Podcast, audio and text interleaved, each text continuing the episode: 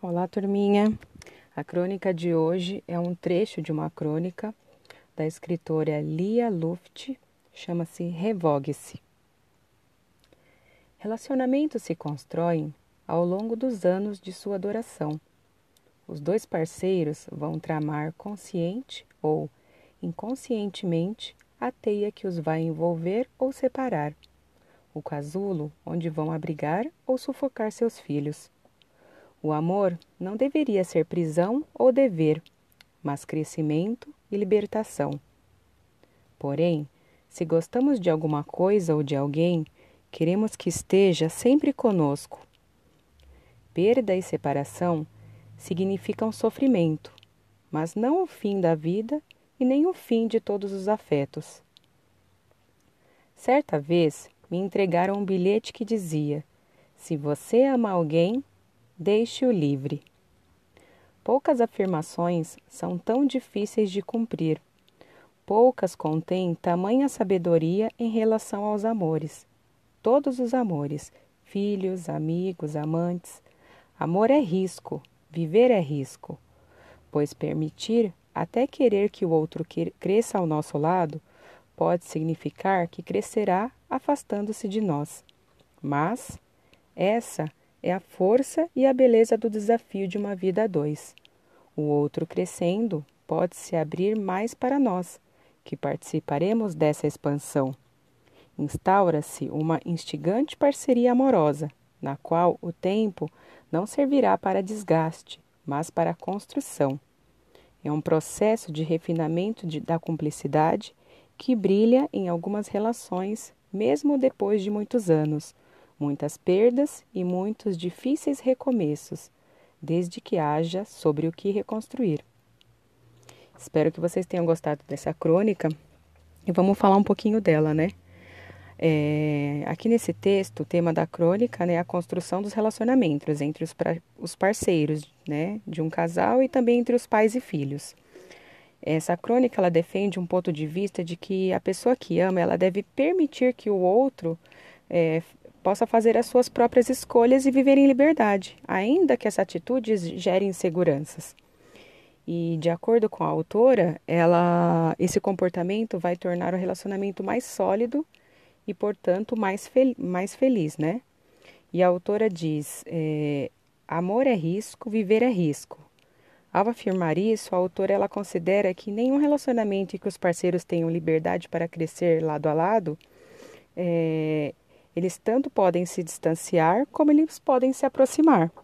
Depende de como é, eles vão fazer isso, né? De como eles participam, de como é, é a evolução do, do casal.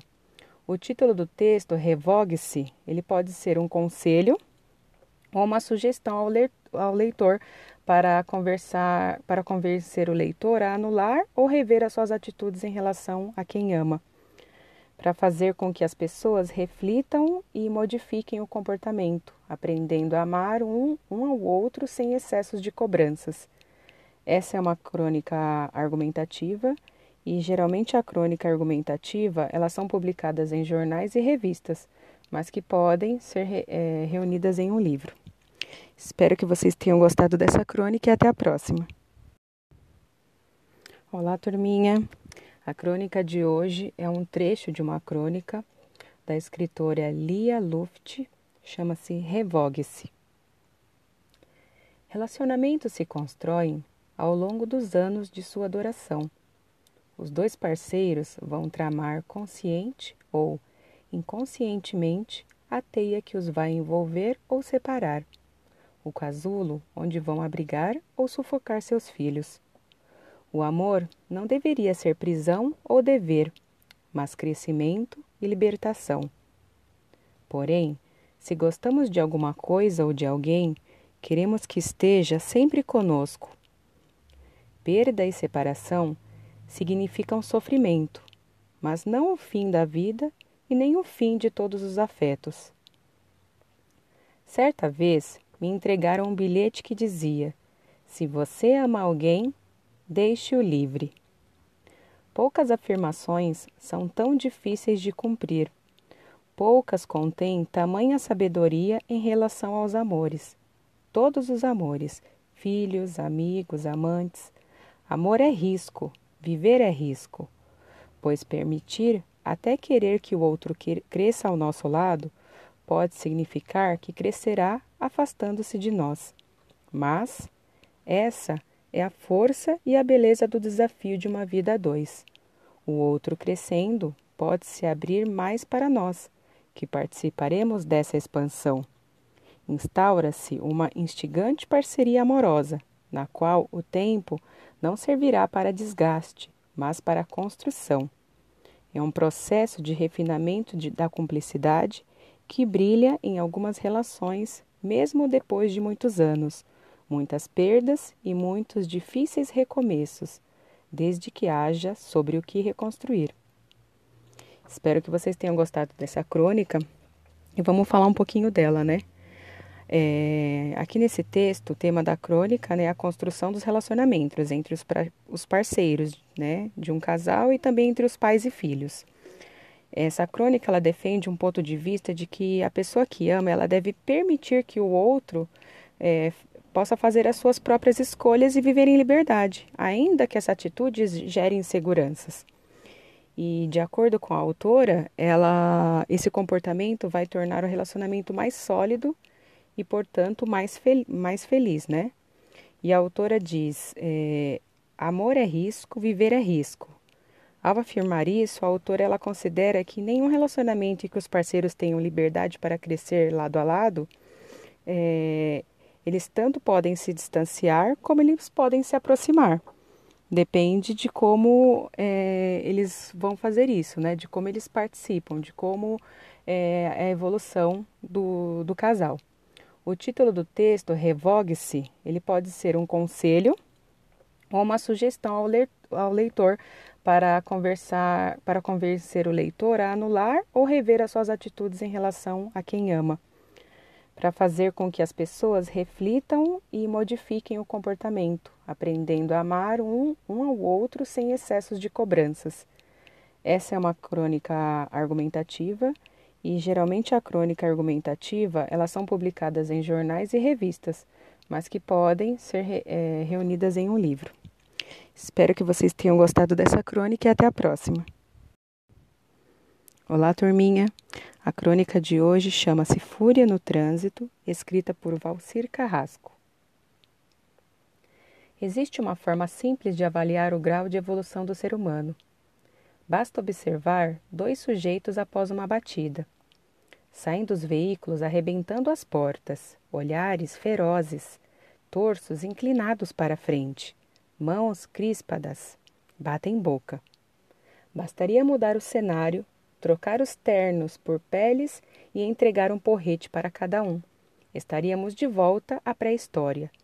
Poucas atividades humanas despertam tanto o espírito selvagem como a guerra no trânsito. Tenho um amigo de fala mansa, calmo e sensato. Outro dia estávamos no carro, chuviscava o suficiente para que os carros entrassem numa luta desenfreada no asfalto. Cortadas súbitas, buzinas. Ele passou a costurar por todos os lados. Fomos ao Morumbi Shopping. Havia uma fila para o estacionamento VIP. Quem almoça em alguns restaurantes de lá tem direito a manobrista gratuito. O idiota está parado lá na frente, ele anunciou. Por que idiota? Você não sabe o motivo? Comecei a dizer. Não pude terminar a frase. Agarrei-me ao banco, ele atirou o carro para a direita. O da frente fez o mesmo. Para não bater, meu amigo jogou o seu sobre o canteiro. Veio a pancada. O pneu arrebentou. O veículo parado mexeu-se vagarosamente e partiu. Meu amigo esbravejou, trocou o pneu, depois foi a uma borracharia, onde acabou brigando também. Passou o resto do dia num mau humor de cão. Telefonou. Tudo culpa daquele imbecil. Argumentei. Você não sabia o motivo de o carro estar parado. A pessoa podia estar se sentindo mal. Pense. Por causa de alguém que não conhece, você quase amassou o carro, arrebentou seu pneu e está furioso. Como permite que um desconhecido faça tudo isso com você? Silêncio sepulcral. Depois, ouvi um clique no telefone sendo desligado. Costumo dirigir devagar. Quando vou para o litoral norte, é uma tortura. A estrada só tem uma pista, com muitos locais de ultrapassagem proibida. Tento me manter na velocidade exigida pelas placas. Adianta? Alguém sempre gruda em mim. Volta e meia, quando ultrapassam, ouço me xingarem. Nestes tempos politicamente corretos, já não se ouvem tantos gritos do tipo: Ô Dona Maria, vá pilotar fogão! Entretanto, existe sim um preconceito contra a mulher ao volante. Confesso que também já tive. Hoje, às vezes, passo por uma senhora dirigindo em paz. Alguém do meu lado reclama: Olha lá, empatando o trânsito, só podia ser mulher. Lembro que as seguradoras costumam cobrar menos de motoristas do sexo feminino. Causam menos acidentes. Há algum tempo, uma amiga bateu em uma moto. Teve de, de se trancar no carro, enquanto um bando de motoqueiros solidários com acidente chutava seu carro. Foi resgatada pelo socorro. Detalhe: o culpado era o motoqueiro. Ninguém se machucou. Ela voltou para casa apavorada. Soube de um rapaz que certa vez foi fechado numa grande avenida e gritou: Safado, você vai ver! Seguiu atrás buzinando. O outro tentava fugir e ele perseguia. Deu uma super fechada, obrigando o carro a parar. Saiu furioso, pronto para a briga. Aproximou-se. No banco do motorista estava uma senhora idosa, tremendo de medo. Ele caiu em si. Parecia que eu estava em um filme me assistindo gaguejou, pediu desculpa, desculpa e partiu. No dia seguinte, vendeu o carro. Não confio em mim mesmo ao volante. Eu me torno outra pessoa. Prefiro não dirigir. Claro que não é uma receita para todo mundo. Para ele funcionou. Anda de ônibus, táxi ou metrô. Sente-se feliz, como se tivesse abandonado a pré-história e finalmente ingressado na civilização. Acabou essa história e a gente vai conversar um pouquinho sobre ela. o autor dessa crônica, ele se inspirou na realidade do trânsito de São Paulo, no trânsito no geral, né? Para mostrar como a maioria dos motoristas dirige com imprudência e mau humor e perdendo a calma com facilidade no volante. atitude descontrolada de certas pessoas quando ocorre alguma colisão no trânsito, o autor ele descreve basicamente a, a reação física de dois motoristas, para mostrar o desequilíbrio de ambos, né? Olhares ferozes, quando ele fala no texto, é, torsos inclinados para frente, mãos crispadas, né? Então ele já já já partem para a briga, né? E o narrador quer mostrar que a atitude inconsequente do motorista quando perde o controle no trânsito e discute com um outro, isso é ruim, né? E de outra forma, assim, mais ampla, ele tenta demonstrar a irresponsabilidade dos condutores no geral, quando dirigem sem cautela e acarretam danos a todas as pessoas. Espero que vocês tenham gostado da crônica e até a próxima. Olá, turminha. A crônica de hoje é um trecho de uma crônica da escritora Lia Luft, chama-se Revogue-se. Relacionamentos se constroem ao longo dos anos de sua adoração.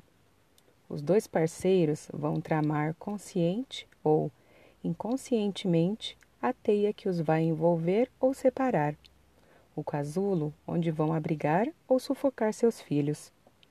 O amor não deveria ser prisão ou dever, mas crescimento e libertação. Porém, se gostamos de alguma coisa ou de alguém, Queremos que esteja sempre conosco. Perda e separação significam sofrimento, mas não o fim da vida e nem o fim de todos os afetos. Certa vez me entregaram um bilhete que dizia: Se você ama alguém, deixe-o livre.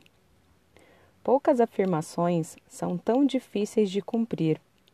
Poucas contêm tamanha sabedoria em relação aos amores todos os amores, filhos, amigos, amantes. Amor é risco, viver é risco, pois permitir até querer que o outro cresça ao nosso lado pode significar que crescerá afastando-se de nós. Mas essa é a força e a beleza do desafio de uma vida a dois. O outro crescendo pode se abrir mais para nós, que participaremos dessa expansão. Instaura-se uma instigante parceria amorosa, na qual o tempo não servirá para desgaste, mas para construção. É um processo de refinamento de, da cumplicidade que brilha em algumas relações, mesmo depois de muitos anos, muitas perdas e muitos difíceis recomeços, desde que haja sobre o que reconstruir. Espero que vocês tenham gostado dessa crônica e vamos falar um pouquinho dela, né? É, aqui nesse texto, o tema da crônica né, é a construção dos relacionamentos entre os, pra, os parceiros né, de um casal e também entre os pais e filhos. Essa crônica ela defende um ponto de vista de que a pessoa que ama ela deve permitir que o outro é, possa fazer as suas próprias escolhas e viver em liberdade, ainda que essa atitude gere inseguranças. E de acordo com a autora, ela, esse comportamento vai tornar o relacionamento mais sólido e, portanto, mais, fel mais feliz, né? E a autora diz: é, amor é risco, viver é risco.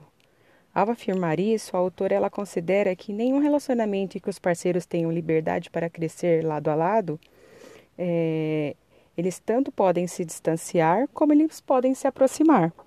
Depende de como é, eles vão fazer isso, né? De como eles participam, de como é, é a evolução do, do casal.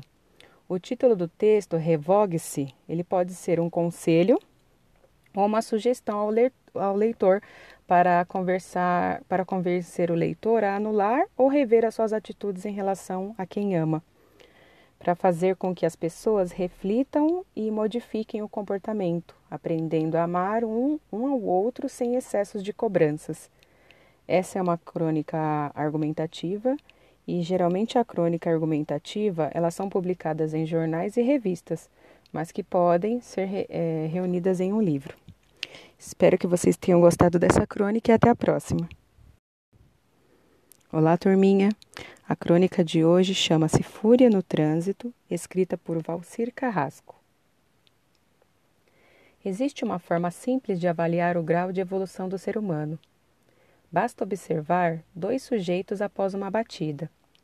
Saem dos veículos arrebentando as portas, olhares ferozes, torsos inclinados para frente, mãos crispadas, batem boca. Bastaria mudar o cenário, trocar os ternos por peles e entregar um porrete para cada um. Estaríamos de volta à pré-história.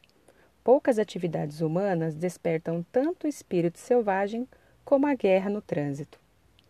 Tenho um amigo de fala mansa, calmo e sensato. Outro dia estávamos no carro, chuviscava. O suficiente para que os carros entrassem numa luta desenfreada no asfalto. Cortadas súbitas, buzinas. Ele passou a costurar por todos os lados. Fomos ao Morumbi Shopping. Havia uma fila para o estacionamento VIP. Quem almoça em alguns restaurantes de lá tem direito a manobrista gratuito. O idiota está parado lá na frente, ele anunciou. Por que idiota? Você não sabe o motivo? Comecei a dizer. Não pude terminar a frase. Agarrei-me ao banco, ele atirou o carro para a direita. O da frente fez o mesmo. Para não bater, meu amigo jogou o seu sobre o canteiro. Veio a pancada. O pneu arrebentou. O veículo parado mexeu-se vagarosamente e partiu. Meu amigo esbravejou, trocou o pneu, depois foi a uma borracharia, onde acabou brigando também. Passou o resto do dia num mau humor de cão. Telefonou. Tudo culpa daquele imbecil. Argumentei. Você não sabia o motivo de o carro estar parado. A pessoa podia estar se sentindo mal. Pense. Por causa de alguém que não conhece, você quase amassou o carro, arrebentou seu pneu e está furioso. Como permite que um desconhecido faça tudo isso com você? Silêncio sepulcral. Depois, ouvi um clique no telefone sendo desligado. Costumo dirigir devagar. Quando vou para o litoral norte, é uma tortura. A estrada só tem uma pista, com muitos locais de ultrapassagem proibida. Tento me manter na velocidade exigida pelas placas. Adianta. Alguém sempre gruda em mim. Volta e meia, quando ultrapassam, ouço me xingarem.